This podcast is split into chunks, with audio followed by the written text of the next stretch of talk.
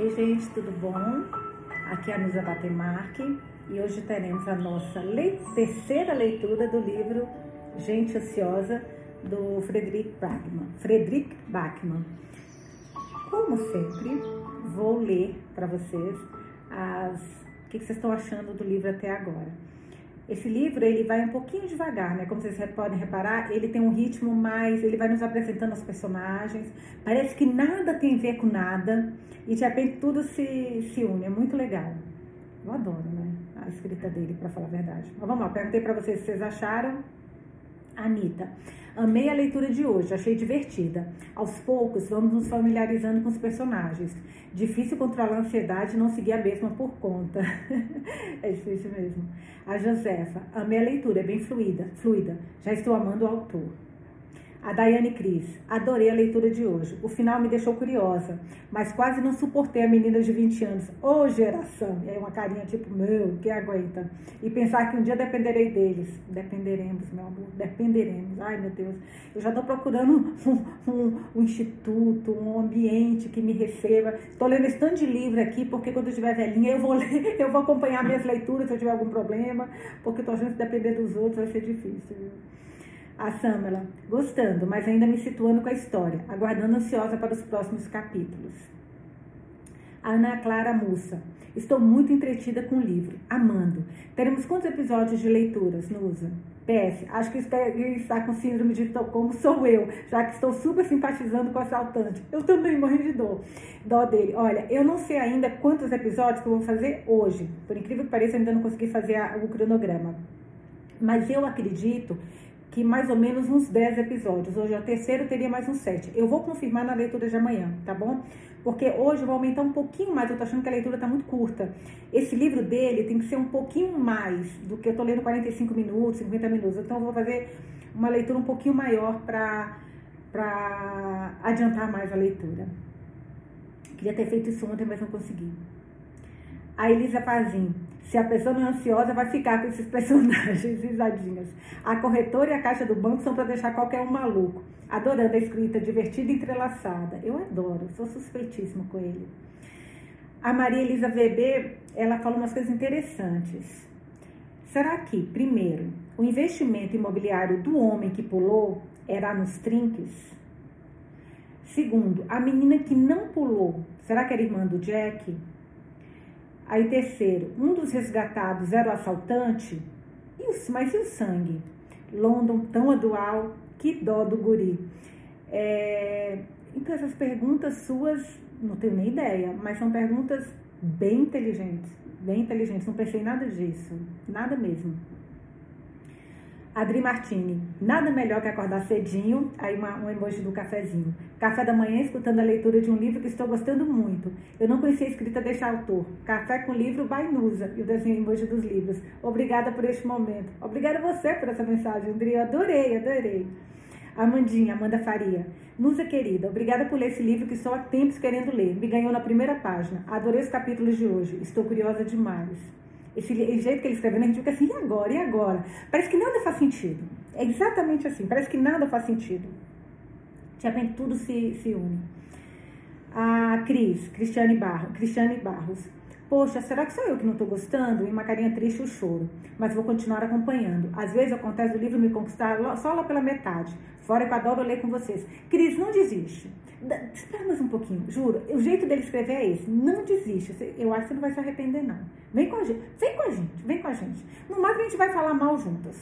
Se o trem ficar muito ruim, tá? A Cristina de Nadai falou uma coisa muito interessante sobre esse livro. Eu vou ler assim que eu tomar uma água. Peraí.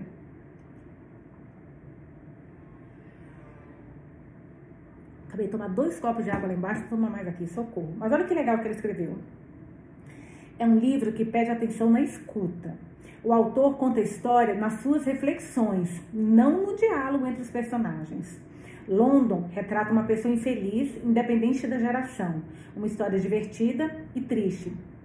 Gostei muito do que você falou. Porque ele, e ele vai falando coisa que parece que não tem nada a ver. Que nem. Você vai que ele. Como, que nem, como ele vai falando, lembra? O cara virou aqui, virou aqui, virou policial. Não, parece que você fala assim, gente, mas o que, que, isso tem a ver? Mas é divertido esse jeito que ele vai falando. Eu, eu gosto. E tem que prestar muita atenção, você tem razão. A da animação. Boa tarde, amadas. Nusa, querida, estou amando essa leitura, muito divertida. Que legal. A Deia, Nusa, coraçãozinho, já queria torcer o pescoço da tal Londo, cada de raiva e risadas. Adorei o final do episódio. Estou com dó do Jack, que é o policial jovem. Ele tem muitos conflitos internos. E esse assaltante, muito trapalhão. Cara, ele é trapalhão e azarado. É uma coisa impressionante. Aí, deixa eu ver no YouTube. YouTube, acho que foi um amigo que deixou. Peraí. Ai, um, muito fofo. Ele me mandou ontem uma mensagem no, no Instagram e escreveu aqui. Olá, Nusa. J. Vilas Boas. Acho que o livro está começando a ficar mais interessante a partir de agora. É muito legal a forma como esse escritor narra a história, conectando os personagens aos poucos à trama. Exatamente. Essa personagem Londo que o policial Jack estava entrevistando é um pé no saco mesmo, risadinhas. Haja paciência para pessoas assim. Concordo com você, capítulos pequenos são bem melhores. Ai, gente, eu não sabia que eu era chata com isso, juro por Deus. Mas quando eu li aquele livro que eu falei com vocês. Tá no ar-condicionado, tá? Eu falei, cara, que coisa chata esses capítulos. 50, gente, 50 páginas num capítulo. Em um capítulo, tem livro que tem 50 páginas. É muito chato. Então, olha, a leitura de hoje vai ser um pouquinho mais longa, tá bom? Vamos ver o que nos espera, nos espera hoje. Capítulo 19, deixa eu ver se está som celular. Tá. Capítulo 19, página 61. E amanhã eu falo com vocês que eu faço hoje o cronograma, tá? Jim e Jack foram os primeiros policiais a chegarem à cena em frente ao prédio. O que não era tanto uma indicação da sua competência, mas um sinal do tamanho da cidade. Simplesmente não havia tantos policiais por perto, ainda mais um dia antes da véspera do ano novo. Os jornalistas já estavam lá, é claro ou talvez fossem apenas moradores, vizinhos e espectadores curiosos. É difícil dizer nos dias de hoje, quando todo mundo filma, fotografa e documenta todos os momentos da sua vida, como se cada indivíduo fosse seu próprio canal televisivo. Todos eles olharam com expectativa para Jim e Jack, como se a polícia devesse saber exatamente o que aconteceria a seguir. Eles não sabiam. Naquela cidade, as pessoas simplesmente não faziam ninguém de refém e também não assaltavam bancos, ainda mais agora que os bancos nem tinham dinheiro físico você acha que devemos fazer? Jack quis saber. Eu? Eu não sei. Eu realmente não sei. Você que costuma saber de diálogo dos dois policiais, do pai e do filho, gente. Que todo mundo tá achando que vai saber resolver. Jim rebateu sem rodeios. Jack olhou para ele desanimado. Eu nunca trabalhei numa situação de reféns. Nem eu, filho. Mas você fez um curso, não foi? Uma coisa de escuta, não sei o quê. Escutativa, Jack murmurou. Verdade, ele fez o curso, mas que uso faria disso agora era difícil de imaginar. Bem, o curso nos ensinou a falar com quem faz os outros de reféns? Jim disse, balançando a cabeça em sinal de encorajamento. Claro, mas para ser capaz de ouvir, ouvir, tem que ter alguém falando. Como vocês vão fazer contato com o assaltante? Jack indagou porque eles não haviam recebido nenhum tipo de mensagem, nenhum pedido de resgate, nada. Além disso, ele não conseguia deixar de pensar que se aquele curso de escuta ativa fosse tão bom assim, quando o professor alegava, Jack certamente já devia ter arrumado uma namorada. Nossa, que tem uma coisa a ver com a outra, pelo amor de Deus. Não sei, não sei mesmo, confessou Jim. Jack suspirou. Você passou a vida toda trabalhando na polícia, pai. Você deve ter algum tipo de experiência nesse tipo de coisa, não? Naturalmente, Jim fez o possível para agir como se com certeza tivesse experiência já que os pais gostam de ensinar as coisas aos filhos, porque no momento em que não podemos fazer mais nada aos filhos, eles deixam de ser nossa responsabilidade e passamos a ser deles. Então o pai pigarreou, se virou enquanto pegava o celular, ficou ali por um bom tempo, esperando que o filho não perguntasse o que ele estava fazendo. O filho perguntou, é claro. Pai, Jack perguntou, falou por cima do ombro do pai. Hum, Jack disse, Jim disse. Sério que você está googlando o que fazer numa situação de reféns? Talvez esteja. Ô, gente, Google, não, pior que deve ter resposta, deve ter até vídeo ensinando. Que tudo tem no Google. Mas vamos lá. Jack gemeu e inclinou-se para a frente, apoiando as mãos nos joelhos. Ele estava rosnando silenciosamente para si mesmo, porque sabia que seus chefes e os chefes dos seus chefes diriam quando ligassem para ele um futuro muito próximo as piores palavras que Jack conhecia. Talvez devêssemos ligar para Estocolmo e pedir ajuda? Claro, Jack pensou, porque como seria, como seria como se realmente conseguíssemos fazer algo por nós mesmos nessa cidade.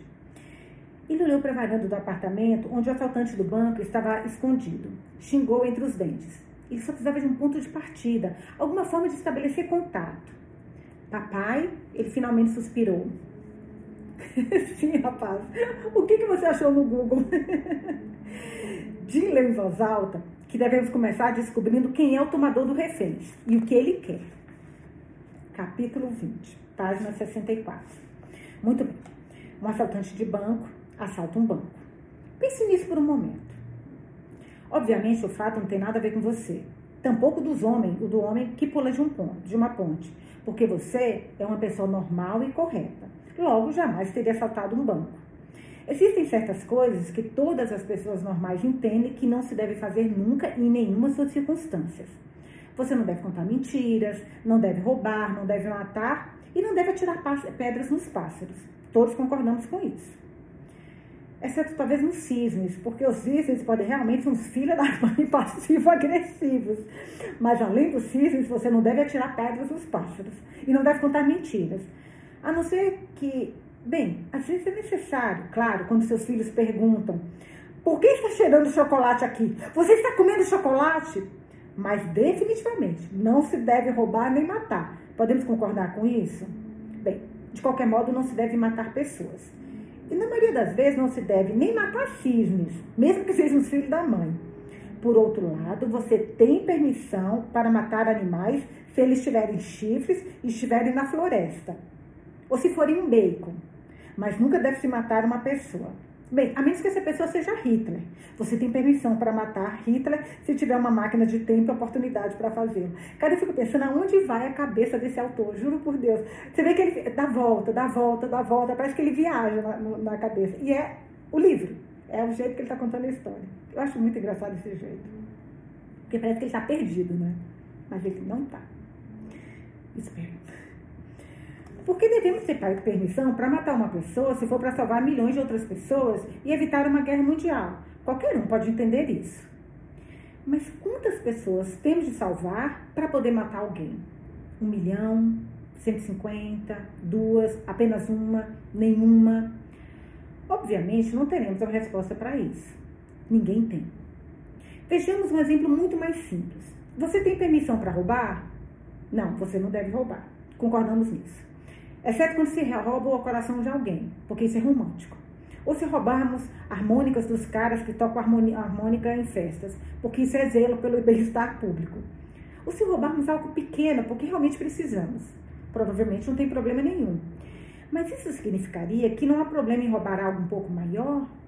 E quem decide o que é maior e menor? Se você realmente tem que roubar, o quanto tem que fazer para que seja razoável roubar algo realmente importante. Por exemplo, se você acha que tem que fazer isso e que ninguém vai se machucar, você pode roubar um banco. Então, não, é, provavelmente não vai ser legal, mesmo que precise. Nisso talvez você tenha razão, porque você nunca roubaria um banco, então não tem nada em comum com esse assaltante de banco. Exceto o medo, quem sabe. Porque talvez você tenha realmente ficado apavorado num dado momento da vida. E o assaltante de banco também. Talvez porque o assaltante de banco tivesse filhos pequenos e, portanto, tinha muita prática em ter medo. Talvez você também tenha filhos. E nesse caso, deve saber o que é estar o tempo inteiro em contínuo pavor, com medo de não saber tudo o que deveria, de não ter energia para fazer tudo e de não conseguir enfrentar tudo. No final, ficamos tão acostumados com a sensação de fracasso que toda vez que não desapontamos nossos filhos, ficamos secretamente chocados.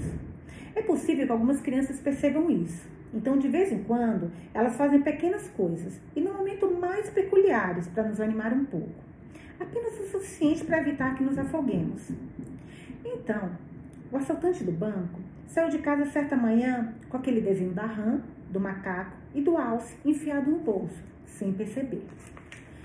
A menina que fez o desenho o colocou ali. A menina tem uma irmã mais velha e elas devem brigar, como dizem que as irmãs costumam fazer, mas quase nunca brigavam. A mais nova, ela podia brincar no quarto da irmã mais velha sem que a irmã mais velha grite com ela. A mais velha fica com as coisas que mais gosta, sem que a mais nova as quebre de propósito. Seus pais costumavam sussurrar: Nós não as merecemos quando as meninas eram muito pequenas. eles estavam certos. Agora, após o divórcio, durante as semanas em que as meninas ficam na casa de um dos pais, elas ouvem a notícia no carro pela manhã. Um dos pais delas está no noticiário de hoje, mas elas não sabem disso ainda. Elas não sabem que um dos pais virou assaltante de banco. Nas semanas em que as meninas ficam na casa de um dos pais, que é assaltante do banco, elas vão de ônibus. Elas adoram isso. Durante todo o trajeto, elas inventam pequenas histórias sobre os estranhos sentados nos bancos da frente. Aquele homem ali, ele pode ser um bombeiro, sussurra, sussurra esse pai delas. E ela pode ser uma alienígena, diz a filha mais nova. Depois a filha vez a filha mais velha. E ela diz bem alto: Aquele pode ser um homem procurado pela polícia porque matou alguém e está levando a cabeça na mochila. Quem sabe? Daí, as mulheres sentadas nos bancos perto delas se mexem desconfortavelmente e as filhas riem tanto que quase não conseguem respirar. E seu pai tem que fazer uma cara séria e fingir que realmente não é engraçado. Eles quase sempre se atrasam para chegar ao ponto de ônibus. E ao atravessarem a ponte para pegarem um ônibus do outro lado, as meninas sempre gritam de tanto rir: Lá vem o alce, lá vem o alce! Porque as pernas desse pai, assaltante do banco, são muito compridas, desproporcionais isso significa que você provoca muitas risadas quando corre. Ninguém percebeu isso antes das meninas aparecerem. Mas as crianças, elas percebem as proporções das pessoas de uma maneira diferente da dos adultos. Talvez porque sempre nos veem de baixo. E esse é o nosso pior ângulo.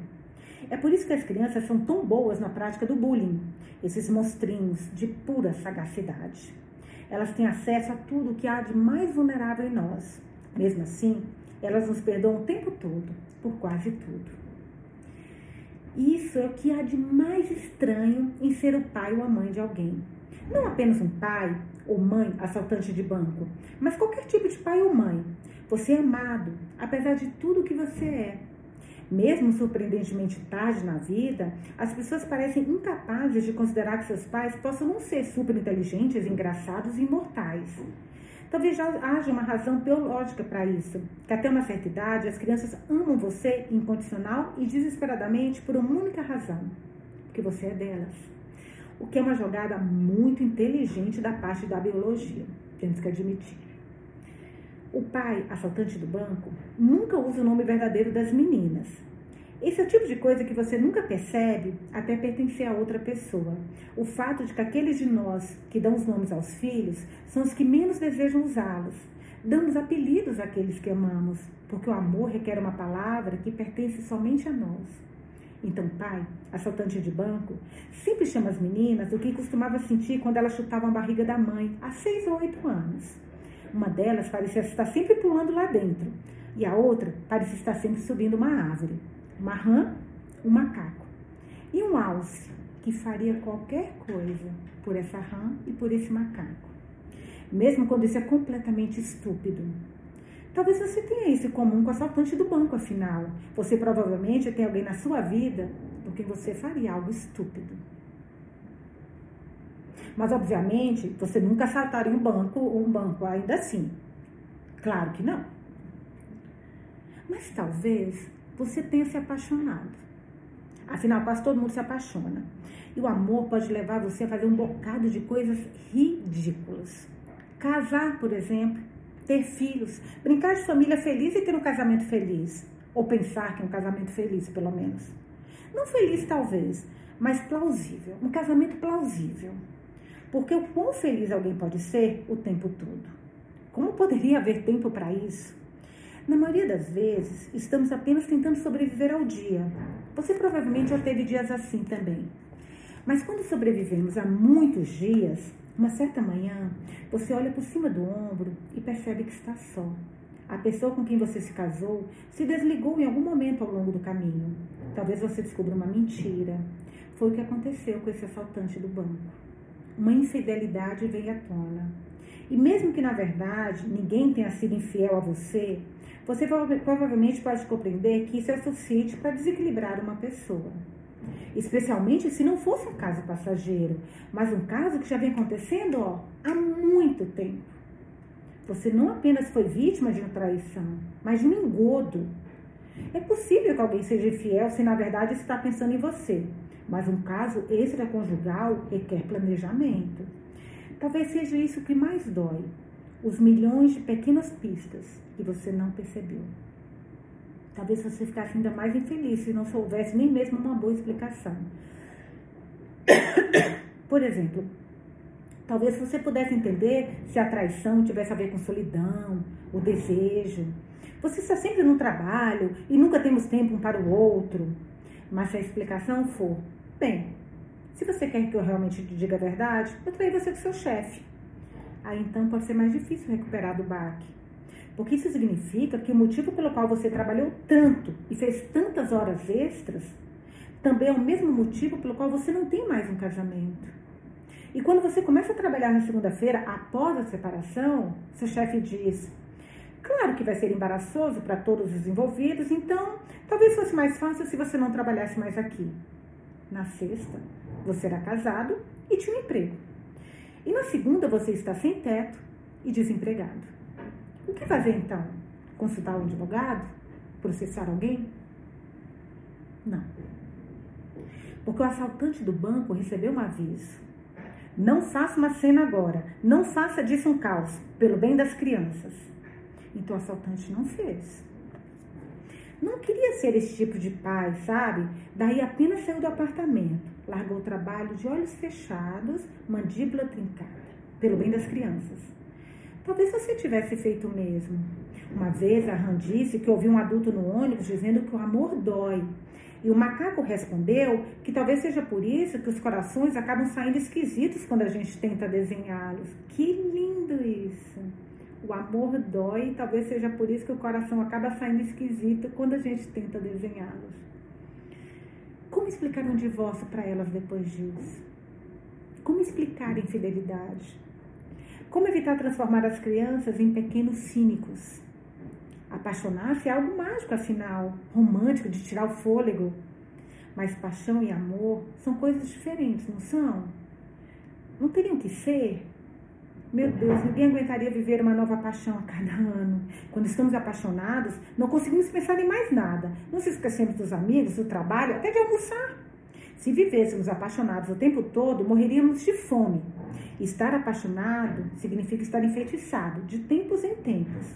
Você tem que ser sensato. O problema é que tudo é relativo. A felicidade baseia-se em expectativas.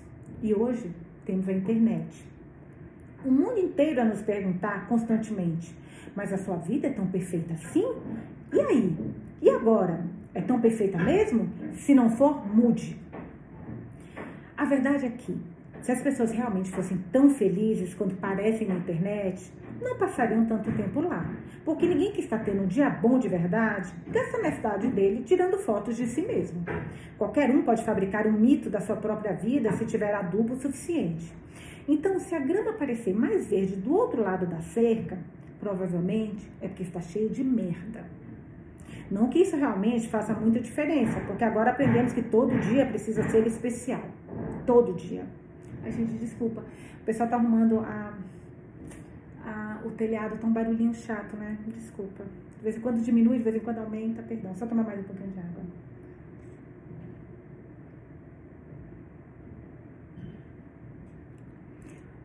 De repente, vocês se descobrem vivendo lado a lado, não um com o outro. Um de nós pode ficar por um assombroso período de tempo pensando: nosso casamento é bom? ou pelo menos não pior do que o de qualquer outra pessoa. Plausível em todo caso. Então acontece de um de nós querer mais. Só sobreviver ao dia já não basta. Um de nós vai trabalhar e volta para casa. Vai trabalhar e volta para casa. Vai trabalhar e volta para casa. Tentando ser afável em ambos os lugares. E daí descobre que a pessoa com quem se casou e a pessoa para quem, quem trabalha estavam sendo extremamente afáveis um com o outro o tempo todo. Amar um ao outro até que a morte nos separe. Não foi isso que dissemos? Não foi isso que prometemos um ao outro? Ou estou lembrando errado? Ou pelo menos até que um de nós esteja farto? Será que foi isso? Agora, o macaco, a rã, um dos pais, e o chefe moram no apartamento e o outro pai, assaltante de banco, vive em outro lugar. Só parar esse barulho rapidinho, gente. Tomara que acabe rápido, peraí. Porque o apartamento estava no nome do outro pai. E o pai do assaltante não queria confusão. Não queria fazer disso um caso. Mas não é muito fácil conseguir uma casa nesta parte da cidade, em qualquer outra parte da cidade, se você não tiver um emprego ou economias. Você não coloca seu nome. Ai, ai chato hoje, Você não coloca seu nome na lista de habitação pública se você é casado, tem filhos e uma vida. Porque nunca lhe ocorre que poderia perder tudo no espaço de uma tarde. A pior coisa que um divórcio faz uma pessoa não é fazer com que todo o tempo que você devotou ao relacionamento pareça desperdiçado, mas que roubou todos os planos que você tinha para o futuro. Comprar um apartamento está completamente fora do questão, disse o banco, porque quem prestaria dinheiro a quem está sem um tostão? Só se presta dinheiro a pessoas que, na verdade, não precisam pedir dinheiro emprestado. Só se empresta dinheiro a pessoas que não precisam pedir dinheiro emprestado. Então, onde você vai morar? Você pode perguntar. Você terá que alugar, disse o banco. Mas para alugar um apartamento nessa cidade, quando não se tem um emprego, você tem que dar quatro meses de aluguel adiantados como depósito. Um depósito que você recebe de volta quando sair do apartamento, pelo seu bem. Então, um dia, chega a carta de um advogado. Ela dizia que o outro pai do macaco e da rã decidiu solicitar a guarda exclusiva das filhas porque, abre aspas, a situação atual em que outro guardião não tem casa nem emprego é insustentável. Devemos, antes de tudo, pensar nas crianças, como se houvesse outra coisa em que um pai sem casa e sem emprego pudesse pensar. O outro pai também viu um e-mail que dizia: Você precisa pegar suas coisas.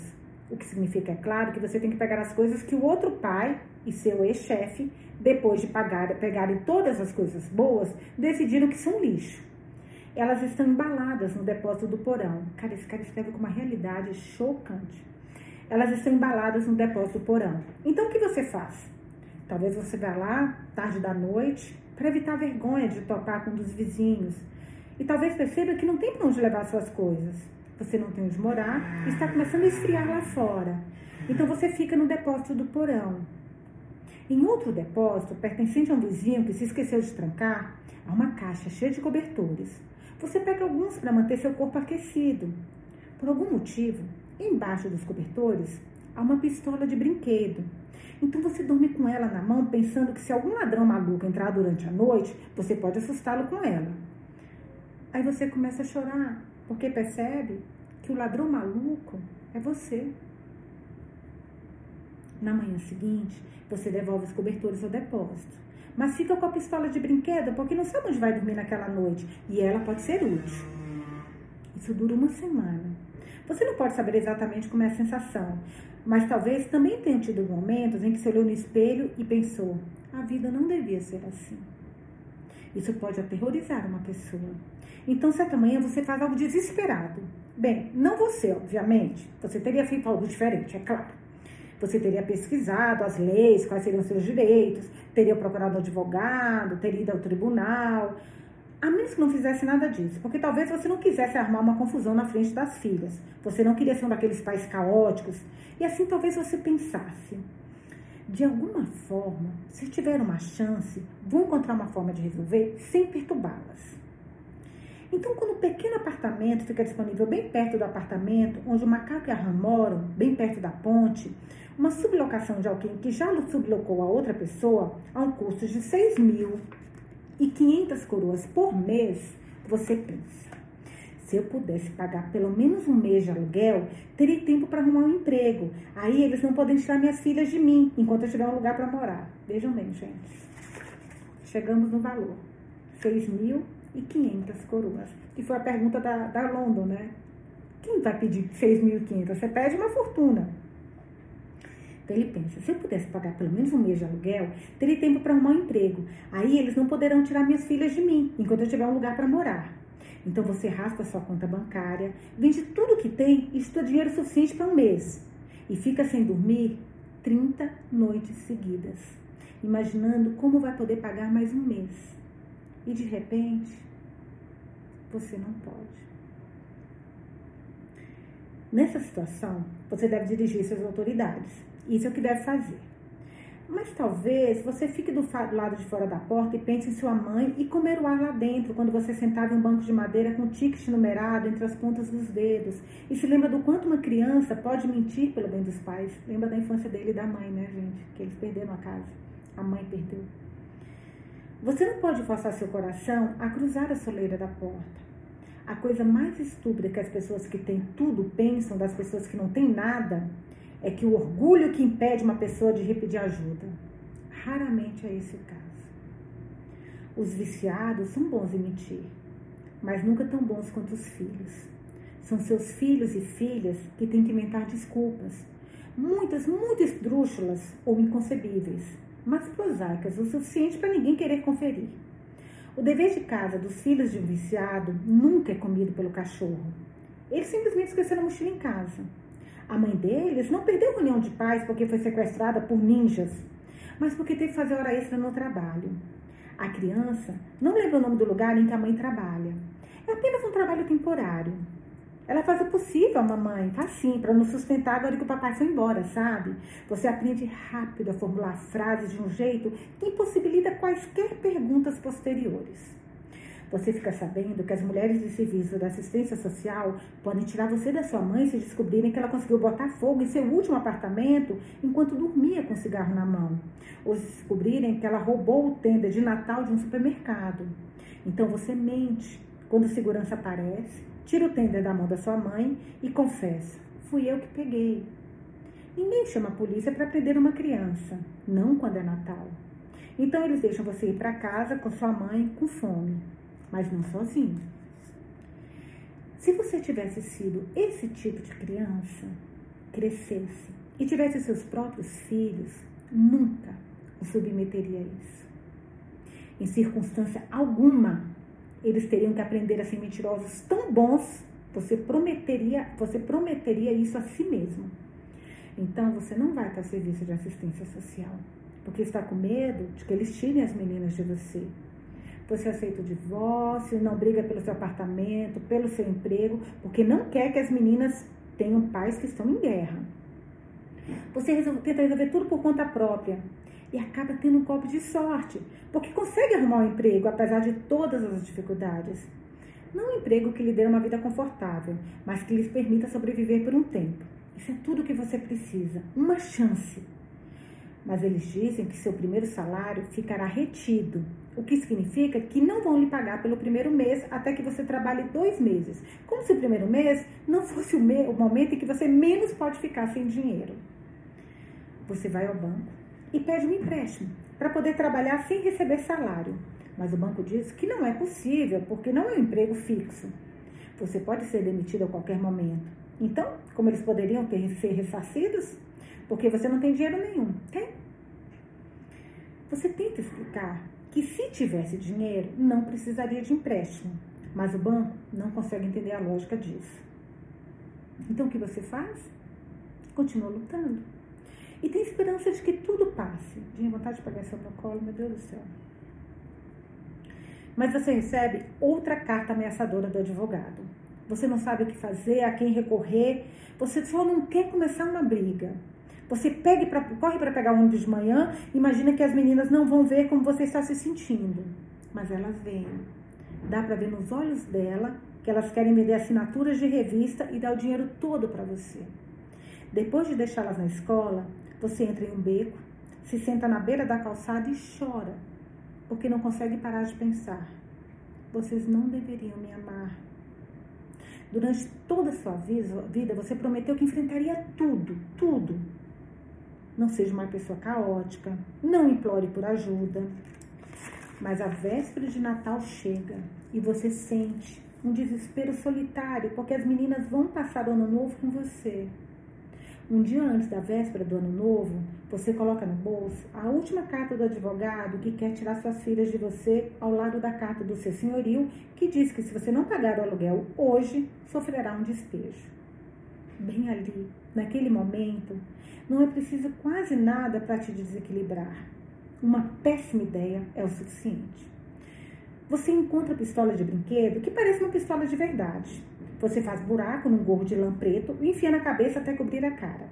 Vai ao banco que não estava preparado para te emprestar dinheiro porque você tinha, não tinha dinheiro.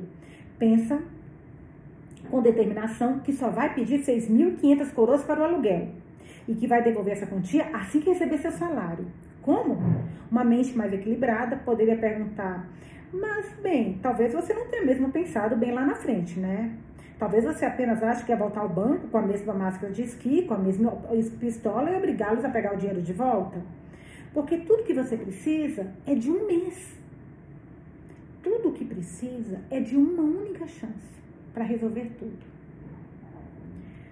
Mais tarde revelou-se que aquela maldita pistola de brinquedo, aquela que parecia quase real, parecia real porque era real, e que nas escadas do prédio um desenho de um alce, uma rã e um macaco esvoaçou com a brisa e que um apartamento no alto do prédio há um tapete encharcado de sangue. A vida não devia ser assim. Cara, então a pistola era real, gente. Olha isso. Mais tarde revelou-se que aquela maldita pistola de brinquedo, aquela que parecia quase real, parecia real porque era real. E que nas escadas do prédio, o desenho de uma alce, um um macaco esvoaçou, esvoaçou com a brisa e que em um apartamento no alto de do prédio há um tapete encharcado de sangue. A vida não deveria ser assim. Capítulo 21, página 75. Não era uma bomba. Era uma caixa com as luzes de Natal que um dos vizinhos havia pendurado na varanda. Na verdade, ele andava pensando em deixá-las até o ano novo, mas então teve uma briga com sua mulher porque ela considerou há luzes demais, você não acha? Por que não podemos ter luzes brancas comuns como todo mundo? Temos que ter luzes piscando, piscando com tantas cores diferentes para que apareça que abrimos um bordel? Ele rebateu baixinho. Que tipo de bordel você já frequentou para saber que eles têm luzes piscando? E ela então ergueu as sobrancelhas e de repente exigiu saber: Que tipo de bordéis você frequentou? Já que sabe exatamente como eles são. E a briga terminou com eles indo até a varanda e tirando as malditas luzes. Mas ele não se deu ao trabalho de levar a caixa para o depósito do porão, deixou no patamar, do lado de fora da porta do seu apartamento. Depois, ele e a mulher foram para a casa dos pais dela comemorar o ano novo e discutir sobre bordéis. A caixa ficou do lado de fora na porta, no andar de baixo do apartamento, que acabou sendo palco de um dos dramas dos reféns. Quando o carteiro, do início dessa história, subiu as escadas e de repente avistou o assaltante do banco armado entrando no apartamento aberto para visitação, obviamente não conseguiu descer as escadas rápido bastante, tropeçou na caixa, que virou acidentalmente, deixando os fios à vista. Não parecia uma bomba. Realmente não parecia. Parecia uma caixa virada de núcleos de Natal, de um bordel. Mas em defesa de Jim, que é o policial mais velho, talvez pudesse parecer uma bomba. Ainda mais se de bomba você só ouviu falar, nunca viu uma. Ou um bordel. É como se você tivesse pavor de cobras e sentado no vaso sanitário sentisse de repente uma leve corrente de ar nas costas. Ai, meu Deus do céu. E pensasse na mesma hora, cobra. Obviamente, isso não é lógico nem plausível. Mas se fobias fossem lógicas e plausíveis, não seriam chamadas de fobias. Jim tinha muito mais medo de bombas do que de luzes de Natal. Em momentos assim, seu cérebro e seus olhos podiam entrar num acordo. Esse é o problema aqui. Então, os dois policiais estavam parados na rua. Jim procurando por conselhos no Google e Jack telefonando para o proprietário do apartamento onde os reféns estavam para saber o número aproximado de pessoas que poderiam estar lá. O proprietário era uma proprietária, uma mãe com sua jovem família que morava numa cidade completamente diferente. Ela disse que o apartamento havia sido passado para ela por herança e que não ia lá pessoalmente fazia muito tempo. Nada comentou, não comentou nada sobre a visita dos interessados na compra do imóvel. A corretora de imóveis está encarregada de tudo isso, disse ela. Em seguida, Jack ligou para a delegacia de polícia, polícia e falou com a mulher da cafeteria, que era casada com um carteiro que foi a primeira pessoa a dar alarme sobre o assaltante do banco. Infelizmente, eu deveria ter usado fone hoje, mas vamos lá. Vai ser com barulho mesmo. Infelizmente, Jack não descobriu muito mais, exceto o fato de que o assaltante do banco estava mascarado e era baixinho. Não muito baixo, mas baixo normal. Talvez mais normal do que baixo. Mas o que é normal? Jack tentou bolar um plano com base nessas informações escassas, mas não foi muito longe porque seu chefe ligou e, quando Jack não pôde apresentar-lhe um plano imediato, este chefe ligou para o chefe do chefe e o chefe do chefe do chefe e todos os chefes concordaram, natural previsivelmente, que talvez fosse melhor se ligassem para Estocolmo de uma vez. Todos eles, exceto Jack, é claro, que queria cuidar do caso sozinho pela primeira vez na vida. Ele sugeriu que o chefe deixasse que ele e Jim subissem as escadas e fossem ao apartamento para ver se podiam fazer contato com o assaltante do banco.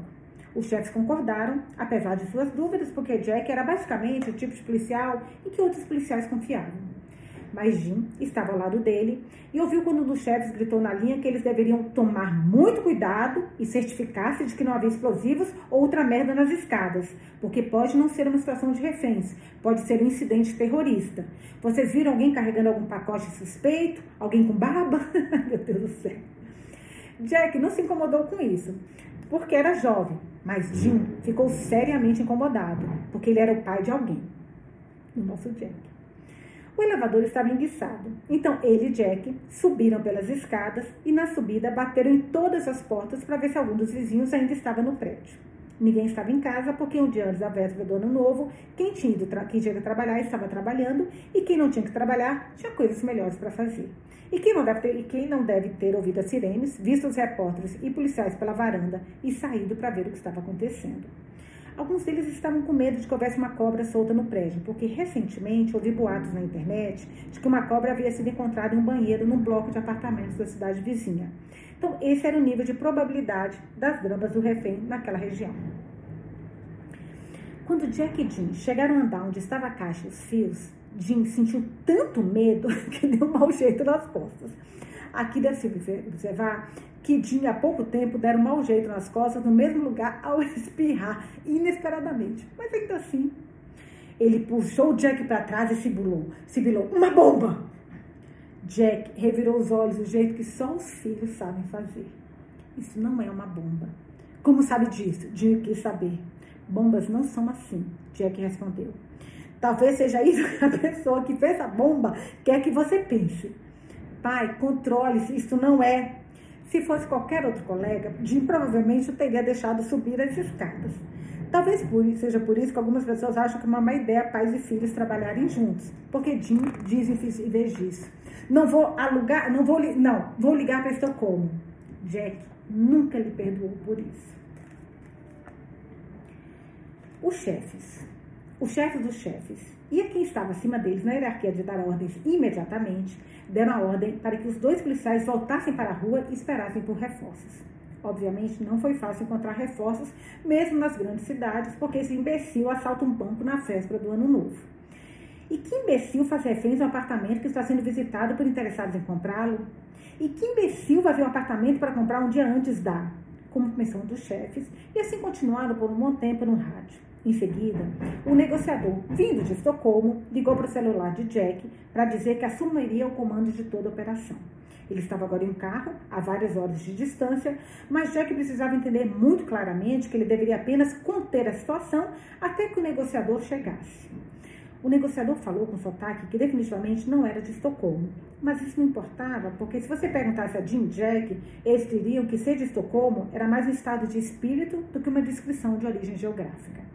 Nem todos os idiotas são de Estocolmo, mas todos de Estocolmo são idiotas, como costumavam dizer na delegacia. O que era uma afirmação extremamente injusta, porque é possível deixar de ser idiota, mas você não pode deixar de ser natural de Estocolmo. Depois de falar com o negociador, Jack ficou ainda mais furioso do que da última vez que teve que falar com o funcionário de atendimento ao cliente do seu provedor da internet. E olha, só para quem falar com o provedor de internet sabe como eles nos irritam. Jim, por sua vez, sentiu o peso da responsabilidade pelo fato de que seu filho não teria chance de mostrar que poderia prender o assaltante de banco sozinho. Todas as suas decisões pelo resto do dia seriam governadas por esse sentimento. Desculpe, filho, eu não quis dizer. Jim começou timidamente, sem saber como ia concluir a frase, sem admitir que se Jack fosse filho de qualquer outro homem, Jim provavelmente teria concordado que não era uma bomba. Mas você não corre nenhum risco se o filho fosse seu. Agora não, pai, respondeu Jack mal-humorado, porque ele estava falando com o chefe do seu chefe ao novamente. O que você quer que eu faça? Jim perguntou porque ele precisava ser necessário. Você pode começar tentando localizar as pessoas que moram nos apartamentos vizinhos, aquelas que não encontramos por sua causa e da sua bomba, entre aspas, para que a gente possa saber se o resto do prédio está vazio. Jack rebateu. Jim assentiu arrasado. Ele procurou os números do telefone no Google. Primeiro o dono do apartamento do andar em que Jim tinha visto a bomba. O homem atendeu, dizendo que ele e sua esposa não estavam ali. E quando a esposa retrucou quem é, irritado do fundo, o homem revidou: É do bordel. Jim não entendeu nada. Então não perguntou se havia alguém no apartamento deles. Quando o homem disse que não, Jim não quis preocupá-lo falando da bomba. E também não havia como o homem saber naquele momento que ele tivesse dito. Se ele, se ele tivesse dito. A propósito, aquela caixa no patamar contém luzes de Natal. Então toda a história teria mudado de figura instantaneamente. Mas o homem apenas perguntou: Mais alguma coisa? E Jim disse: Não, não acho que é tudo. Agradeceu e desligou. Em seguida, ligou para os proprietários do apartamento do alto do prédio, aquele que ficava no mesmo andar do apartamento em que o drama dos reféns estava acontecendo. Descobriu-se que os proprietários eram um jovem casal de vinte e poucos anos que estavam se separando e os dois haviam se mudado. Então o apartamento está vazio? Jim perguntou aliviado. Estava. Mas em duas conversas paralelas, Jim ainda teve que ouvir, porque os dois jovens de vinte e poucos anos botaram na cabeça que Jim gostaria de saber por que eles se separaram.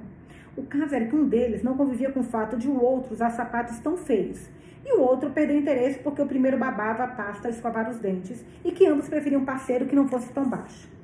Um disse que a relação estava condenada porque o outro gostava de, de coentro. Então Jim perguntou: E você não gosta? Apenas para receber a resposta: Sim, mas não tanto quanto ela. O outro disse que eles começaram a se odiar depois de uma discussão que, pelo que Jim pôde entender, começou quando eles não conseguiram encontrar um espremedor de frutas de uma cor que os refletisse como indivíduos, mas também como casal. Foi quando perceberam que não poderiam viver juntos nem mais um minuto. Ah, vinte e poucos anos. E agora se odiavam. Jim percebeu que os jovens de hoje tinham escolhas demais. Este era o problema. Se todos esses aplicativos de namoro modernos existissem quando a mulher de Jim o conheceu, ela nunca teria se casado com ele. Se você está constantemente diante de alternativas, nunca poderá se decidir, Jim pensou. Como alguém poderia viver com o estresse de saber que enquanto seu parceiro estava no banheiro, ele poderia estar deslizando a tela para a direita ou para a esquerda, encontrando sua alma gêmea? Uma geração inteira acabaria tendo infecção no trato urinário porque tinha que ficar esperando para fazer xixi até que a carga do celular do seu parceiro acabasse. Mas, obviamente, Jim não disse nada, apenas perguntou uma última vez: Quer dizer que o apartamento está vazio? Cada um deles confirmou que sim. Tudo que restou no local foi um espremedor na cor errada. O apartamento seria colocado à venda no ano novo, com uma imobiliária cujo nome nenhum deles conseguia se lembrar. Apenas que era muito cafona, tipo pai, pai piada de pai cafona. O outro confirmou. Quem deu o nome àquela imobiliária tem um senso de humor pior do que os cabeleireiros. Você sabe que tem um aqui chamado The Uppercut? Como assim? Tipo o quê? Então Jim desligou. Ele achou que era uma pena que aqueles dois tivessem se separado, porque se mereciam. Ele foi até Jack e tentou contar a ele sobre isso, mas Jack apenas disse: Agora não, pai. Você conseguiu falar com os vizinhos? Jim fez que sim. Tem alguém em casa? Jack perguntou. Jim fez que não. Eu só queria dizer que ele começou a falar, mas Jack interrompeu e retomou a conversa com seu chefe. Agora não, pai. Então Jim não disse mais nada. E depois? Bem, depois tudo saiu do controle, pouco a pouco. Todo o drama do refém durou várias horas porque o negociador ficou preso no trânsito por conta do pior engarrafamento múltiplo do ano na autoestrada. Deve ser a gente de Estocolmo que viaja sem usar pneus adequados para a neve, declarou Jim com conhecimento de causa. Então ele nunca chegava. Jim e Jack tiveram que lidar com a situação sozinhos, o que não foi livre de complicações, porque levou muito tempo até conseguir estabelecer contato com o assaltante de banco culminando com Jack recebendo uma grande pancada na cabeça, que por si só já é uma longa história. Mas eles acabaram conseguindo o telefone dentro do apartamento, que é uma história ainda mais longa. E depois que o assaltante do banco libertou todos os reféns e o negociador fez uma ligação para aquele telefone, foi quando o tiro da pistola foi ouvido dentro do apartamento. Várias horas depois, Jack e Jim ainda estavam sentados na delegacia da polícia entrevistando todas as testemunhas. O que não ajudou em nada, é claro, porque pelo menos uma delas não estava dizendo a verdade. Capítulo 22, página 82.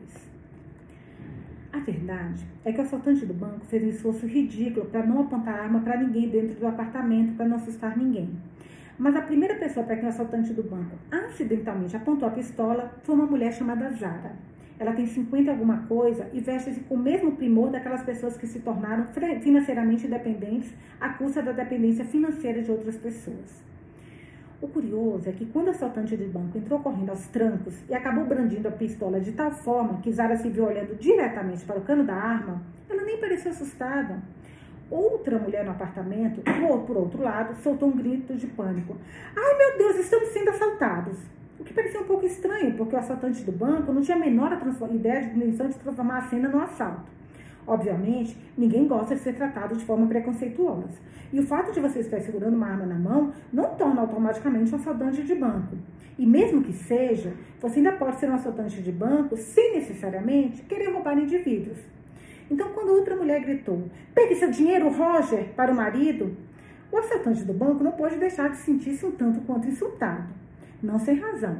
Então, o homem de meia idade, que estava perto da janela, vestido com uma camisa xadrez, Roger, evidentemente, disse mal-humorado: Nós não temos dinheiro.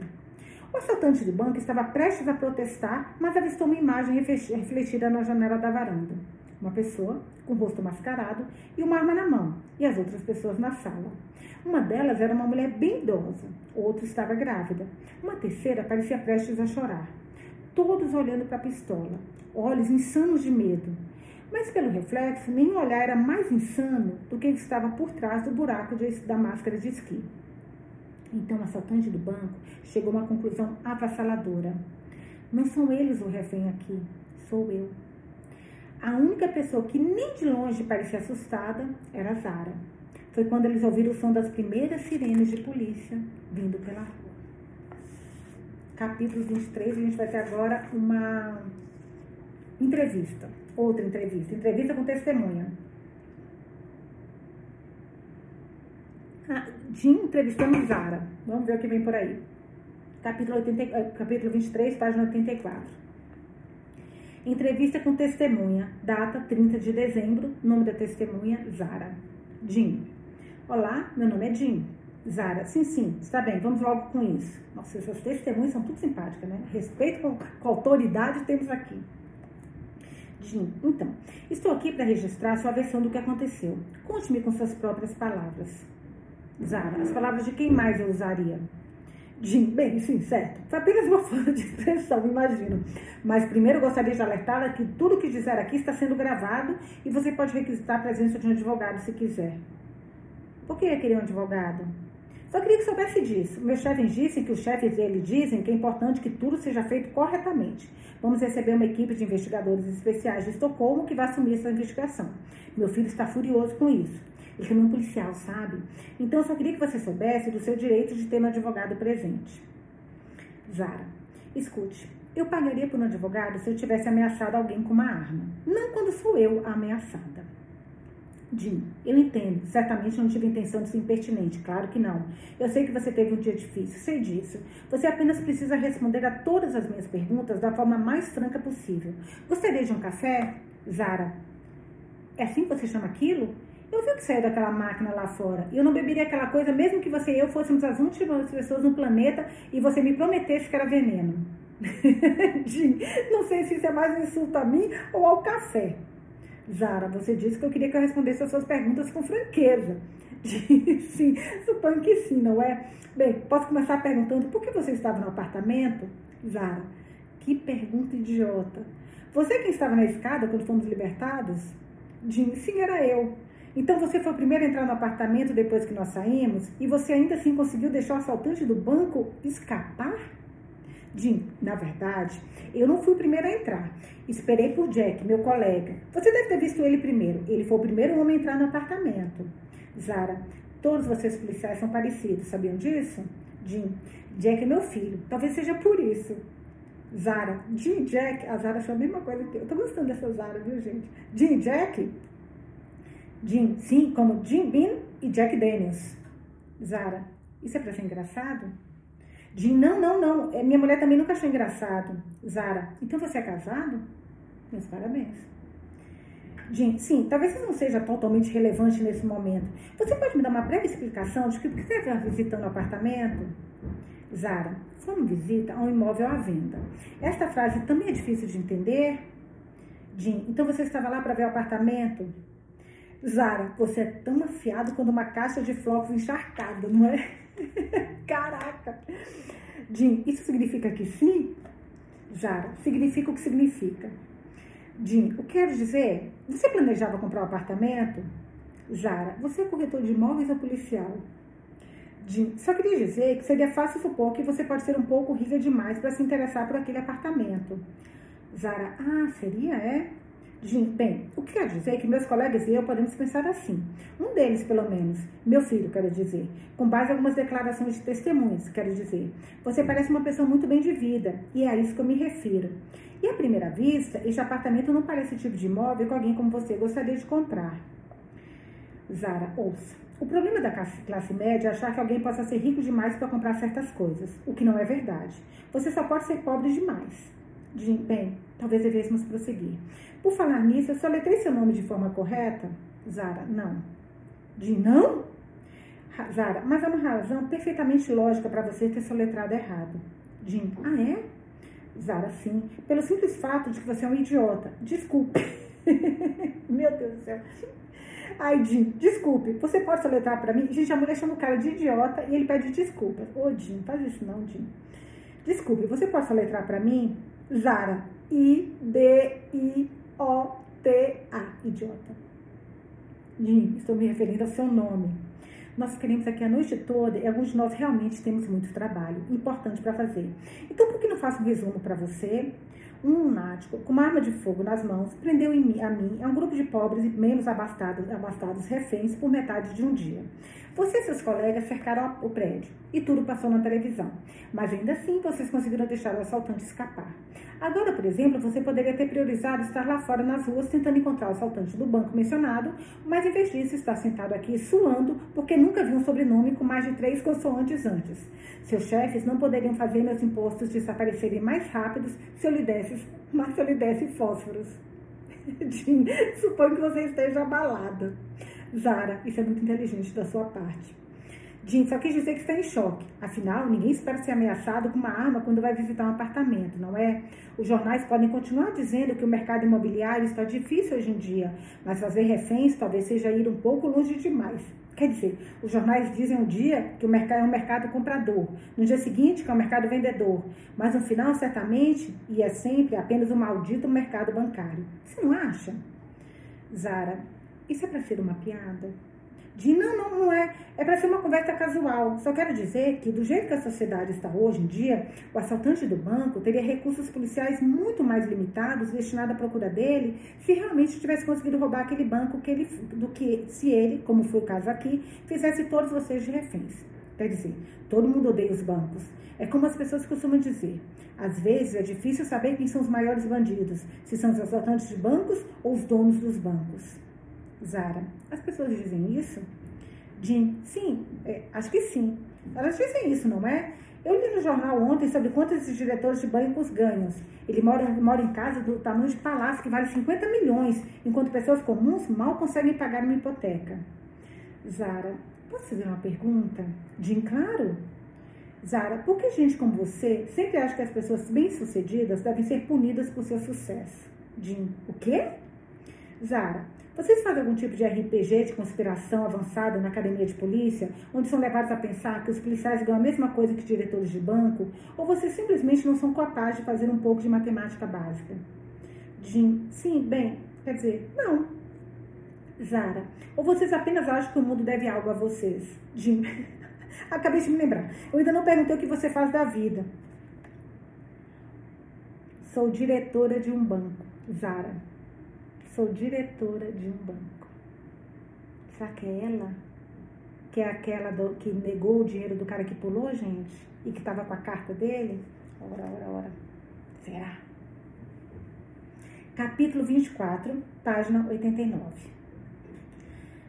A verdade é que Zara, que parece ter pouco mais de 50 anos, mas exatamente quando ninguém jamais ousou perguntar, nunca esteve interessada em comprar apartamento, o apartamento. Não porque não pudesse pagar, é claro. Ela provavelmente poderia tê-lo comprado com os trocados que encontrava entre as almofadas do sofá em seu próprio apartamento. Zara considerava as moedas pequenas e repulsivos paraísos de bactérias que são tocados por se sabe lá quantos dedos da classe média. E ela preferia queimar as almofadas do sofá a pegar uma. Então coloquemos assim: ela sem dúvida podia ter comprado aquele apartamento que valia o preço do seu sofá. Assim, ela foi visitar o imóvel o nariz já meio torto, usando brincos de diamantes grandes o bastante para nocautear uma criança de porte médio, se necessário. Mas nem mesmo isso, se você olhasse bem de perto, podia esconder a dor que corria dentro dela. A primeira coisa que precisamos entender aqui é que Zara começou a consultar uma psicóloga recentemente, porque Zara exerce um tipo de carreira que, se dura muito tempo, às vezes vai precisar de ajuda profissional para obter uma orientação sobre o que poderia fazer da sua própria vida além de ter uma carreira. Sua primeira sessão com a psicóloga não foi muito auspiciosa. Zara começou pegando uma fotografia emoldurada sobre a mesa. Quem é?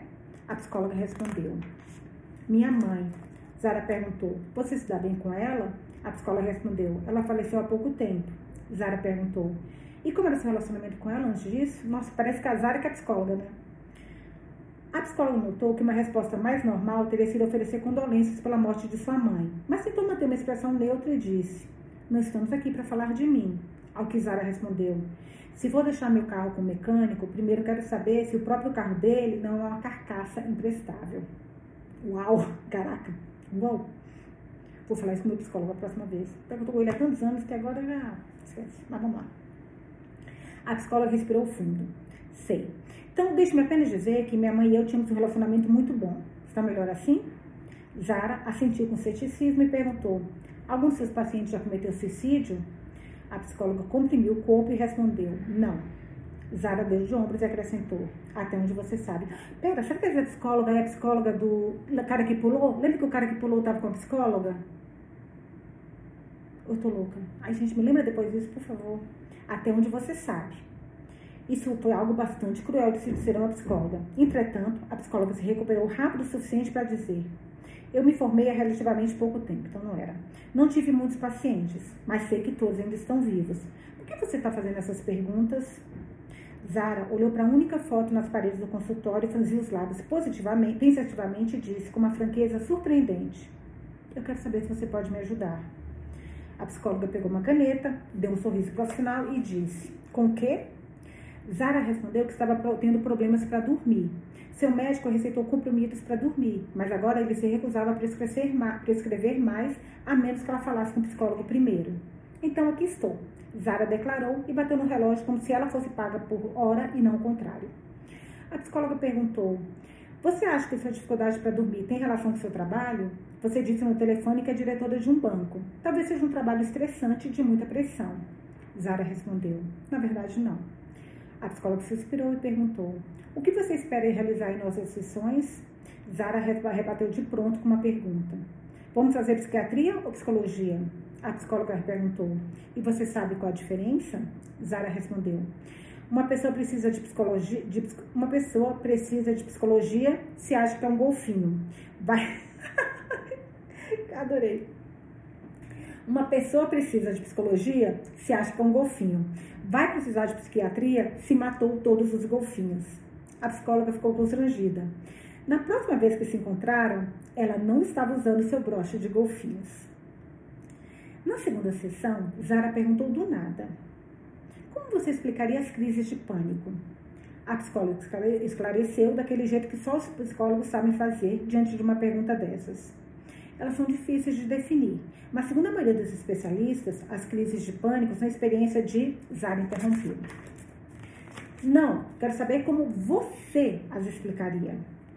A psicóloga se remexeu desconfortavelmente na cadeira e ponderou várias respostas diferentes. Por fim, disse: Só rapidinho, é engraçado como a gente está tendo contato primeiro, presta atenção, a gente conheceu já quem é o bandido, o bandido, com muitas aspas, né? E agora a gente está conhecendo os reféns. Curioso, né? Como eu quero saber o que, que um tem a ver com o outro. Talvez tenha ou não um a ver com o outro, mas é gostoso conhecer agora quem é cada, cada um dos reféns que estavam ali dentro. Mas vamos lá, para explicar o que é crise de pânico. Eu diria que uma crise de pânico é quando a dor psicológica se torna tão forte que se manifesta fisicamente. A ansiedade se torna tão aguda que o cérebro não consegue. Bem, nas vezes de palavras melhores, eu diria que o cérebro não tem velocidade de dados o suficiente para processar todas as informações. O firewall, firewall né, entra em colapso, por assim dizer, e a ansiedade nos domina por completo. Você não é muito boa na sua profissão, Zara respondeu secamente. Em que sentido? Eu já sei mais sobre você do que você sobre mim. É mesmo? Seus pais trabalhavam com computadores, programadores possivelmente. Mas como, como você soube disso? Foi difícil lidar com a vergonha? O fato deles terem trabalhado com coisas que tinham uma aplicação tangível no mundo real, enquanto você trabalha com.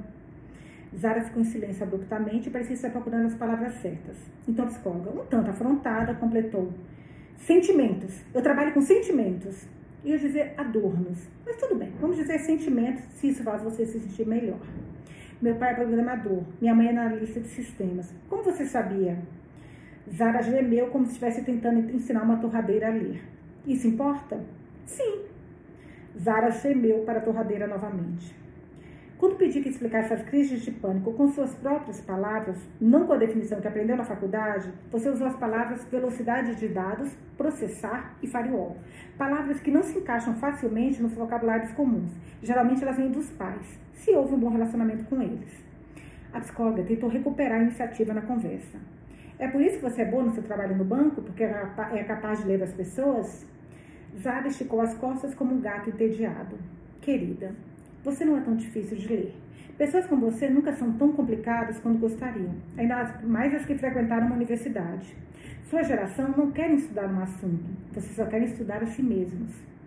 A psicóloga parecia um tanto ofendida, possivelmente mais do que nunca. Estamos aqui para falar de você, Zara. O que espera conseguir com isso? Comprimidos para dormir, como eu disse antes. De preferências que podem ser ingeridos com vinho tinto. Não posso prescrever comprimidos para dormir. Só seu médico pode fazer isso estou fazendo aqui então? Zara questionou. Você é a pessoa mais indicada para responder a isso, a psicóloga rebateu. Esse foi o nível em que o relacionamento das duas começou. A partir daí, foi ladeira abaixo. Mas vale observar, desde já, que não foi nada difícil para a psicóloga fazer um diagnóstico desta nova paciente. Zara sofria de solidão. Mas em vez de dizer isso, a psicóloga não se atolou em mais de meia meia década de dívidas estudantis só, só para aprender a dizer o que pensa. A psicóloga explicou que Zara demonstrava sinais de estar com esgotamento nervoso. Zara não tirou os olhos do feed de notícias em seu celular enquanto eu respondia. Sim, bem, estou esgotada porque não consigo dormir. Então me passa um comprimido para dormir. A psicóloga não queria passar coisa alguma. Em vez disso, começou a fazer perguntas com a intenção de ajudar Zara a enxergar sua própria ansiedade em um contexto mais amplo. Uma delas foi: você está preocupado com a sobrevivência do planeta? Zara respondeu: Na verdade, não. A psicóloga sorriu cordialmente. Deixe-me colocar assim: que, qual você acha que é o maior problema do mundo? Zara assinou com a cabeça rapidamente e respondeu como se a resposta fosse óbvia: os pobres. A psicóloga corrigiu, corrigiu amigavelmente. Você quer dizer a pobreza? Zara deu de ombros. Pode ser, se for melhor para você. Quando elas se despediram, Zara não deu um aperto de mãos. Na saída, ela trocou de posição uma fotografia na estante da psicóloga e reordenou três livros. Psicólogos não deveriam ter pacientes favoritos, mas se esta psicóloga tivesse um, definitivamente não seria Zara. Foi só na terceira sessão que a psicóloga percebeu como Zara estava mal. Foi logo depois que Zara explicou que a democracia como sistema está condenada, porque os idiotas acreditarão em qualquer coisa desde que a história seja boa o suficiente. A psicóloga fez o possível para ignorar o comentário e perguntou a Zara sobre a sua infância e seu trabalho, questionando repetidamente como Zara se sente. Como você se sente quando isso acontece? Como você se sente falando sobre isso? Como você se sente quando pensa em, em, em como se sente? Isso é difícil? Então, no final, Zara sentiu algo. Elas ficaram falando sobre outra coisa por um longo tempo. E de repente, Zara parecia estar olhando bem dentro dela. E quando falou, sussurrou as palavras, como se sua voz não fosse mais sua. Puta, estou com câncer. O silêncio na sala foi tão pesado que se podia ouvir os batimentos cardíacos das duas mulheres.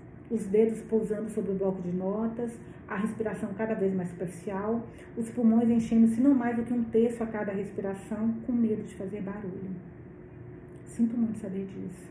A psicóloga disse por fim com a voz trêmula e com uma, com uma dignidade cuidadosamente profissional. Eu também sinto muito. E me deprimo, na verdade, Zara disse, enxugando os olhos. Que que tipo de câncer? A psicóloga perguntou. Isso importa? Zara sussurrou. Não, não, claro que não, desculpe, foi sensível da minha parte. Zara olhou pela janela, sem ver de verdade, por tanto tempo que a luz de fora parecia ter tempo para mudar. De manhã para o meio-dia.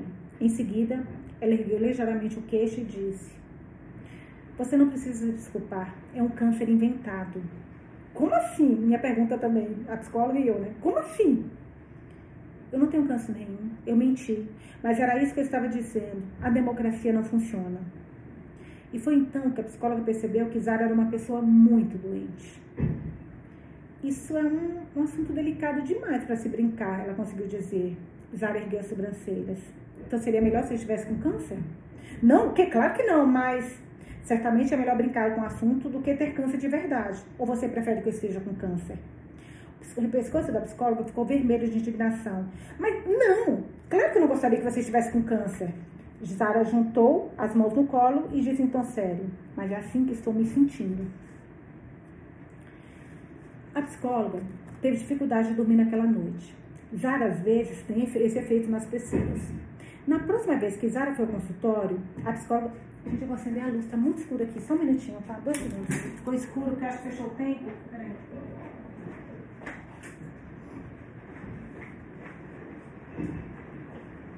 Pronto. Desculpa. Agora tá mais claro, tava difícil enxergar. Tá chovendo, o céu ficou preto. É, na próxima vez que Zara foi ao consultório, a psicóloga havia retirado a fotografia de sua mãe da mesa. E durante essa sessão, Zara chegou a pensar em contar a verdade sobre a causa da sua insônia. Ela trazia uma carta na bolsa que explicava tudo. Olha só. E se ela tivesse mostrado naquele dia, tudo o que aconteceu depois disso poderia ter sido diferente. Mas em vez disso, ela apenas ficou sentada por um longo tempo olhando para o quadro na parede. Era de uma mulher olhando para o mar sem fim, em direção ao horizonte. A psicóloga umedeceu os lábios e perguntou gentilmente: Em que você pensa quando olha esse quadro? Eu penso que se eu tivesse que escolher apenas um quadro para colocar na parede, não seria esse. A psicóloga deu um sorriso tenso. A Zara, ela não tem pata na língua nenhum, né? Meu Deus do céu. Sincericídio, assim, beirando a ignorância. A psicóloga deu um sorriso tenso. Costumo perguntar aos meus pacientes o que eles acham da mulher no quadro. Quem é ela? Ela está feliz? O que você acha? Os ombros de Zara, Zara balançaram com indiferença. Não sei o que é a felicidade para ela. A psicóloga não disse nada por um tempo antes de admitir. Nunca ouvi essa resposta antes. Zara bufou. Isso porque você faz a pergunta como se houvesse apenas um tipo de felicidade, mas a felicidade é como dinheiro. A psicóloga sorriu com a superioridade que só quem se considera uma pessoa muito profunda consegue. Isso parece superficial. Zara resmungou como uma adolescente tentando explicar qualquer coisa para alguém que não fosse adolescente. Eu não disse que dinheiro é felicidade. Eu disse que felicidade é como dinheiro, um valor inventado que representa uma coisa que não podemos pesar ou medir. A voz da psicóloga vacilou, só por um instante. Bem, sim, talvez. Mas podemos medir e avaliar o custo da depressão. E sabemos que é muito comum que as pessoas que sofrem de depressão tenham medo de se sentir felizes. Porque mesmo a depressão pode ser uma espécie de bolha segura. Pode começar a fazer você começar a pensar: se eu não estou infeliz, se não estou com raiva, quem sou eu então? Zara torceu o nariz. Você acredita nisso? Sim, isso porque pessoas como você sempre olham para as pessoas mais ricas do que vocês e dizem: sim, elas podem ser mais ricas, mas são felizes? Como se este fosse o sentido da vida para qualquer um, exceto para um completo idiota que já vive por aí sendo feliz o tempo todo. A psicóloga notou algo, depois perguntou, ainda olhando para o bloco de notas: Qual o sentido da vida então, na sua opinião? A resposta de Zara foi a resposta de uma pessoa que passou muitos anos pensando nisso. Alguém que decidiu que para ela era mais importante fazer um trabalho relevante do que viver uma vida feliz. Ter um propósito, uma direção, um objetivo. E você quer saber a verdade? A verdade é que muito mais gente prefere ser rica do que ser feliz. A psicóloga sorriu novamente. Diz a diretora de um banco, psicóloga. Zara bufou novamente. Pode me lembrar novamente de quanto você ganha por hora? Posso vir aqui de graça se isso me deixa feliz? A psicóloga soltou uma risada, uma risada involuntária, à beira do não profissional. Isso a surpreendeu tanto que ela corou. Ela fez uma tentativa débil de se recompor e disse: Não, mas talvez eu deixasse você vir aqui de graça se isso me deixasse feliz. Boa resposta. Então, de repente, Zara soltou uma risada, não conscientemente, mas como se o som tivesse escapado dela. Já fazia um tempo que isso não acontecia. Elas ficaram sentadas em silêncio por um longo tempo depois disso, um tanto sem jeito, até que Zara finalmente apontou em direção à mulher na parede. O que você acha que ela está fazendo? A psicóloga olhou para o quadro e piscou lentamente, o mesmo que todo mundo, procurando. Pelo quê? Os ombros da psicóloga subiram dois centímetros, depois baixaram quatro. Por algo em que se agarrar, algo por que lutar, algo pelo qual ansiar. Zara tirou os olhos do quadro e olhou além da psicóloga para fora da janela. E se ela estiver pensando em se matar? A psicóloga não desviou o olhar do quadro, apenas sorriu e não revelou, e não revelou nenhum dos sentimentos que se agitavam dentro dela. Para dominar essa expressão facial, são necessários anos de treinamento e dois pais que você ama e não quer afligir nunca. O que você acha que é isso que ela está pensando? As pessoas inteligentes não pensam nisso de vez em quando? A princípio, a psicóloga ia responder com alguma frase profissional que havia aprendido no seu treinamento, mas ela sabia que isso não ajudaria. Então respondeu com franqueza. Sim, talvez. O que você acha que nos impede? Zara inclinou-se para a frente, moveu duas canetas na mesa para que ficassem paralelas e respondeu: Medo de altura. Não há pessoa nesse planeta que poderia dizer ali, naquele momento, com um pingo de certeza, se ela estava brincando ou não. A psicóloga considerou sua próxima pergunta por um longo tempo. Posso perguntar, Zara, se você tem algum passatempo? Passatempo? Zara repetiu, mas não de forma totalmente arrogante. A psicóloga elaborou melhor. Sim, você está envolvido em alguma obra de caridade, por exemplo? Sara balançou a cabeça em silêncio. A psicóloga pensou a princípio que fosse uma gentileza ela não ter apenas disparado de volta com um insulto, mas o olhar de Zara a fez hesitar, como se a pergunta tivesse caído e quebrado algo dentro dela. Você está bem? Eu disse algo de errado? A psicóloga perguntou ansiosa. Mas já, Zara já havia olhado a hora, se levantado e agora estava caminhando na direção da porta. A psicóloga, que não era psicóloga por tempo suficiente para que não era psicóloga por tempo suficiente para não entrar em pânico com a ideia de perder um paciente, descobriu-se dizendo algo bem pouco profissional. Não vá fazer nenhuma besteira. Zara parou na porta surpresa. Tipo o quê? A psicóloga não soube o que dizer, então sorriu sem jeito e disse: Bem, não faça nenhuma besteira, antes de você pagar a minha conta. Zara soltou uma risada repentina. A psicóloga riu também. Foi mais difícil identificar até que ponto isso também foi pouco profissional. Enquanto Zara estava no elevador, a psicóloga sentou-se em seu consultório, olhando para a mulher na pintura, cercada pelo céu. Zara foi a primeira pessoa que sugeriu que a mulher poderia estar pensando em acabar com a própria vida. Ninguém nunca vira o quadro desta forma. A própria psicóloga sempre sentiu que a mulher olhava para o horizonte, de um modo que só podia ter duas explicações, explicações expectativa ou medo. Foi por isso que ela pintou o quadro. Ah, ela pintou?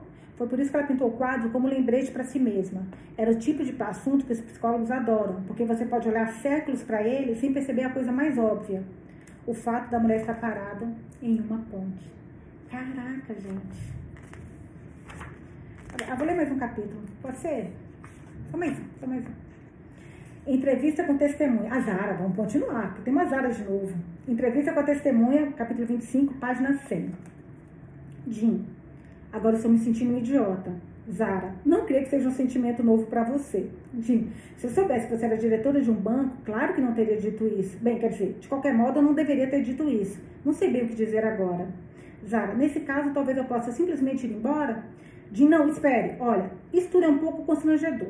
Minha mulher sempre me disse que eu deveria apenas manter minha boca fechada. Vou me limitar às perguntas de praxe de agora em diante, está bem? Zara, vamos tentar. Nossa, agora que conhece a Zara um pouquinho melhor, né? Jim, você pode descrever o assaltante? Qualquer coisa que possa se lembrar dele? Qualquer coisa que ache que pode ser útil para a nossa investigação? Zara, você já parece saber o mais importante. Jim, como que? Zara, pela forma como fala, é evidente que sabe que se trata de um homem. Isso explica muita coisa. Jim, tenho a sensação de que acho que vou me arrepender de perguntar isso, mas posso saber por quê? Zara, vocês não conseguem nem mijar sem errar o alvo. Obviamente, as coisas vão dar errado se pegarem uma pistola. Jim, posso interpretar isso como um significado que você não se lembra de nenhum detalhe da aparência dele? Zara. Se alguém está usando máscara e apontando uma arma para você, um psicólogo provavelmente compararia o trauma a quase ser atropelado por um caminhão. É improvável que vá se lembrar do número da placa do veículo. Jim, devo dizer que é uma observação muito perspicaz. Zara, isso é um alívio, porque o que você pensa realmente importa muito para mim. Cara, que essa amiga da Zara, gente, adorei essa mulher. Eu adoro esse humor adoro. Posso ir agora? Eu me divirto, juro por Deus, aquele mal-humorado que me diverte. Posso ir agora? Jim, ainda não, infelizmente. Reconhece este desenho? Zara, é um desenho mesmo? Parece que alguém derrubou uma amostra de urina. Jim, vou interpretar isso como não a questão de saber se você reconhece ou não o desenho. Zara, muito inteligente da sua parte. Jim, em que local do apartamento você estava quando o assaltante entrou? Zara, perto da porta da varanda. Jim, e onde você ficou até os reféns serem libertados? Zara, que diferença isso faz? Jim, muita diferença. Zara, não consigo imaginar por quê. Jim, olha, você não é suspeita. Ainda não, de qualquer modo. Zara, como é? Jim, veja bem, o que estou tentando fazer, com, que eu entendo, que, que, com que você entenda, é que você precisa tentar entender. Meu Deus do céu. Veja bem, o que estou tentando fazer com que entenda é que você precisa tentar entender. Juro que está escrito isso aqui, gente, esse dia não existe. Que meu colega está convencido de que um dos reféns ajudou o assaltante do banco a fugir. E parece estranho que você estivesse lá para ser franco. Para início de conversa, você não tinha motivos para querer comprar o um apartamento. E você não parece ter se assustado quando o assaltante apontou a arma para você. Zara. Então vocês agora suspeitam que eu ajudei o assaltante a fugir? De não, de forma alguma. Olha, se você não, você não é nem um pouco suspeita. Bem, ainda não, de qualquer modo. Quer dizer, você não é nem um pouco suspeita. Mas meu colega acha que tudo parece um pouco estranho. Zara, sério? Você sabe com o que eu acho que seu colega parece? Jim, você pode me dizer o que aconteceu no apartamento, por favor, para poder gravar? Esse é o meu trabalho aqui. Zara, claro. Jim, ótimo. Quantos compradores potenciais havia no apartamento? Zara, defina compradores potenciais. Jim, quer saber quantas pessoas queriam comprar o apartamento? Zara, cinco. Cinco? Dois casais, uma mulher, Zara respondeu. Jim, além deles, você é corretora de imóveis. Sete reféns no total? Cinco mais dois são sete. Sim, você é muito inteligente. Jim, mas havia oito reféns. Zara, você não contou o coelho. Jim, o coelho? Você ouviu. Jim, que coelho? Zara, quer que eu conte o que aconteceu ou não? Jim, desculpe. Zara, você realmente acha que um dos reféns ajudou o assaltante do banco a fugir? Jim, você não acha? Zara, não. Por que não? Zara, eram todos uns idiotas. Jim, o assaltante. Zara, o que, que tem um assaltante? Você acha que ele atirou em si mesmo intencionalmente ou por acidente? Zara, do que você está falando? Jim, ouvimos um tiro de pistola vindo do apartamento depois que vocês foram libertados. Quando entramos no apartamento, o chão estava coberto de sangue. Zara, sangue? Onde? De no tapete no chão da sala de estar. Zara, ah, em nenhum outro lugar? De não. Zara, ok. De como? Zara, o quê? Jim, quando você disse ok, parecia que dizer mais alguma coisa. Zara, definitivamente não. Jim, desculpe. Bem, meu colega está convencido de que foi lá na sala que ele se matou. Era isso que eu ia dizer. Zara, e vocês ainda não sabem quem é o assaltante? Não. Ouça, se você não explicar logo como podem suspeitar que eu possa estar envolvida nisso, você vai acabar desejando, desejando que eu tivesse ligado para o meu advogado. De ninguém suspeita de nada. Meu colega gostaria de saber porque você estava lá no apartamento, se sua intenção não era comprá-lo. Minha, ai, Zara, minha psicóloga disse que eu precisava de um passatempo. De ver apartamentos à venda seu passatempo? Zara, pessoas como você são mais interessantes do que você possa imaginar. De pessoas como eu? Pessoas da sua fa faixa socioeconômica. É interessante ver como vocês vivem, como conseguem suportar. Visitei uns poucos apartamentos à venda, depois visitei mais alguns. É como heroína. Você já experimentou heroína? Você sente nojo de si mesmo, mas é difícil parar. Jim, você está me dizendo que ficou viciado em ver apartamentos de pessoas que ganham muito menos do que você? Zero assim, como uma criança que prende passarinhos em pote de vidro, a mesma atração, ligeiramente proibida. Jim, você quer dizer insetos. As pessoas fazem isso com insetos? Fazem isso com insetos. Zara, claro, se isso faz você sentir melhor. Jim, então você estava nesse apartamento por mero passatempo?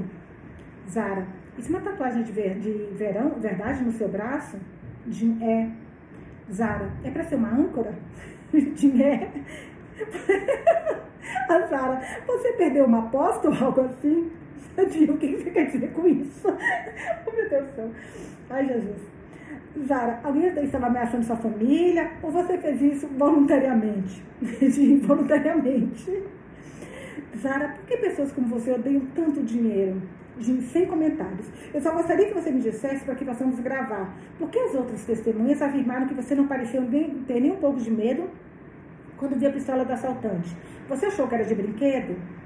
Zara, eu percebi na mesma hora que era real. É por isso que eu não estava com medo. Eu fiquei surpresa. Jim, é uma reação incomum a uma pistola. Zara, para você talvez, mas eu andei pensando em me, matar por um bom tempo. Então, quando vi a pistola, fiquei surpresa. Jim, não sei o que dizer diante disso. Desculpe, você estava pensando em se matar? Zara, estava. Então, fiquei surpresa quando percebi que não queria morrer. Foi um choque. Jim, você começou a fazer terapia. Gente, o Jim parece aquele velhinho da cidade interior, tá? já muda de assunto. Então você começou a fazer terapia, menina, vê assim. Você começou a fazer terapia por causa desses pensamentos suicidas?